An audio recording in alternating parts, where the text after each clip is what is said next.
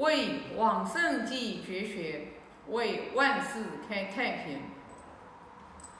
我先把第十八章读一下。子曰：“事父母积谏，见志不从，又敬不违，劳而不怨。”那这里呢是孔老夫子给我们讲，就是跟父母行孝悌的孝道，就是我们应该怎么样去跟父母去相处，就是侍父母积谏，就是就是我们侍奉父母的时候，因为父母的话也不是圣人，父母肯定也会有一些行为啊、言语啊或者各方面有点不是很恰当。那我们呢，就是就是跟父母去，呃，过错，我们要去积谏，就是要要注意方式，注意方法，要注意这个就是呃语气、态度啊。然后呢，那你想父母几十年的这种生活习惯。几十年的这种认知啊，这种就是思想的这种境界，他会可能因为你一个晚辈，然后你去劝奉他，然后他就会去有所改变吗？那是比较难的。那所以说，孔老夫子又说了，见字不从啊，又敬不为，劳而不怨，就是说。我们在侍奉父母的时候，看到父母就是有过错，我们可能会去劝谏，但是在劝谏的时候呢，可能不一定有成效。那不一定成效呢，那我们的话还是要从内心里面去恭敬父母啊，然后呢也要去尊重父母。那么就是劳心劳肺的，就是说做了很多的这种无用功，那其实我们心里面也不要有怨言。当然了，这里肯定讲的是父母的小过错呀，不是说这种，不是说这种犯了犯了这种大奸大恶，那不是这种，知道吧？啊，如果说是犯法呀、违法呀，那这是另当别论。这里所讲的就是父母平时日常生活当中的一些呃习气，一些就是呃，就是嗯，总之呢，对他自己身心啊不是特别好的，比如说像。呃，父母会有时候会抽烟呀，对不对？那抽烟呢，肯定对肺不好，那对健康肯定不好。那我们肯定有时候会经常说父母，对不对？哎，少抽一点，不抽烟怎么的？那父母不会听你的，那不听那怎么办呢？那你肯定还要给他买香烟呀，是不？那这就是，比如说，有的父母他喜欢爱喝酒。那有一些父母可能喝了酒还喝多了，也伤身体。那行为上面啊，言语上面啊，也是有一些不恰当。那怎么办呢？你肯定要劝嘛，对不对？但是劝，就是父母的这种习气习惯，可能会因为你要改变吗？很难的。包括像我们自己吧，我们自己有一些过错，有一些习惯，我们自己都很难去改变。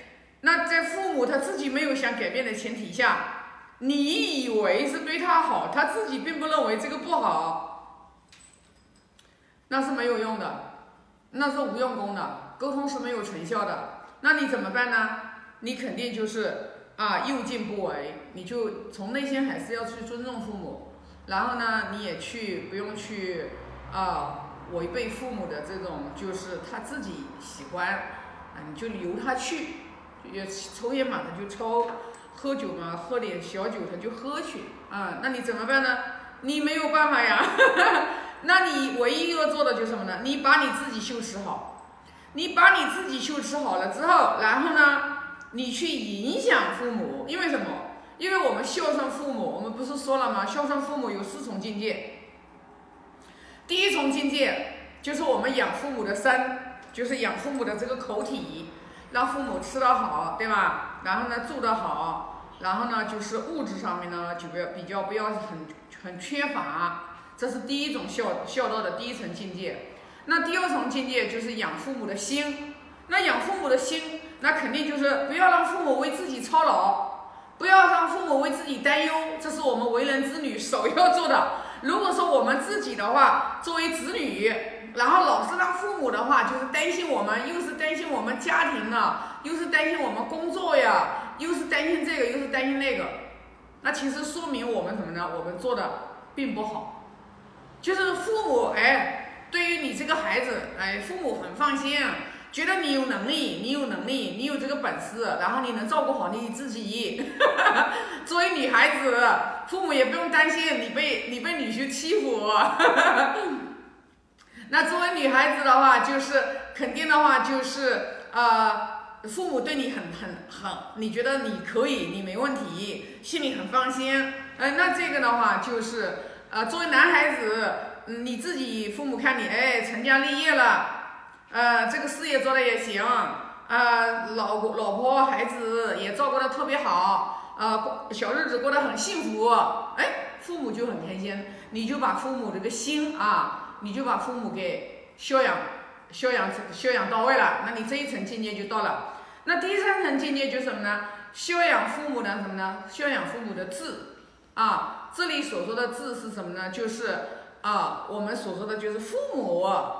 也不能碌碌无为。你想想看，一个人活在世界上面，说实话，他没有方向，没有目标，啊，那也不行，对吧？那你这个时候什么呢？你可以自己去引导你的父母，哎，可以让父母在力所能及的范围之内，然后自己的家乡邻里呀、亲戚朋友呀，能去帮助的，尽自己的能力啊，做一些对别人有意义的事情，诶，这个就是叫修养父母的智，把父母把父母。啊，那有的父母的话，孩子比较优秀的，那有的父母本身的话也是自己是比较优秀，那有一些父母可能就是说并不是特别很优秀，那哎养出来一个孩子特别的优秀，那我们在这个时候，我们自己我们自己的话就是有一点点就是啊这个明理了之后，我们也可以让父母把帮助别人，把帮助别人。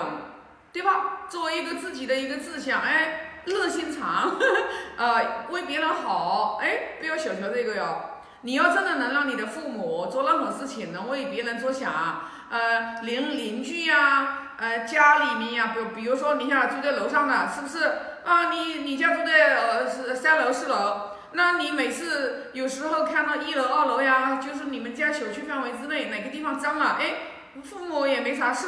那就打扫打扫卫生呀，帮你邻里呀，对吧？小区里面，你看，呃，也经常有一些流流浪猫呀、流浪狗呀。那高档小区肯定是没有的了。呃，一般正常普通的小区里面都会有这些。哎，那让父母干嘛呢？哎，没事也可以去照顾照顾小流浪猫呀，呃，流浪狗呀。哎，这些其实都是老年人他有一个乐趣，他有一个帮别人、帮帮帮助万物，他这样一颗心，哎，他就会活得很快乐、很自在。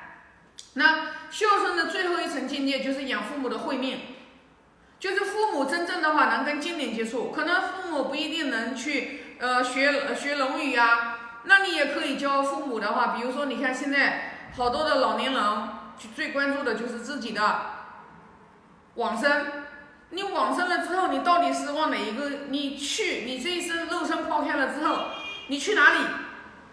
你去哪里？对吧？所以你看，现在很多的老年人就念一句南无阿弥陀佛，人家都能有往生，是吧？那父母也不不是不是什么大志，对吧？那你就可以的话，就是让父母就念一句佛号南无阿弥陀佛。你也可以的话，就是啊，到网上呀去买一个，就是念一句，然后就是按那个按，就是你如果说他能说，呃，一天能念个一千遍啊，呃，就是。把念南无阿弥陀佛这一句佛号，就作为他以后活着的时候，就就这就就这是一件最重要的事情，哎，很神奇，你放心，只要他能把南南无阿弥陀佛这一句佛号，或者南无观世音菩萨，你把这一句佛号，他能都把它都把他这个就是年纪大的人没啥事嘛，有时候的话他们也很无聊，也很空虚了。那然后的话，他们再去念念地藏经，对吧？啊，失智的老人，你可以让他去念地藏经，对吧？没事去阅读地藏地藏经。你像我爸爸就是的，我爸爸地藏经读了三个月之后，然后现在的话就是每天都在读，每天都在诵呃念诵持咒人言咒，持咒人言咒哦。我爸爸今年八十二岁，我爸爸就是在八十岁的时候，然后在我的引导下啊，然后的话就开始就是呃。跟我们达观师傅，呃，就是认识了之后，然后皈依了达观师傅啊。我父我父我父亲的法名叫禅者，那我父亲就是的，他每个月他要放生，他最起码每个月放生。然后呢，他每天念咒，然后每天的话就是这是必不可少的工作啊。每天吃饭前，然后的话会念这个就是供养词，这些都是你看，所以说你看我我我爸爸。啊，就是那他活得特别的充实，啊，每天忙得不得了啊。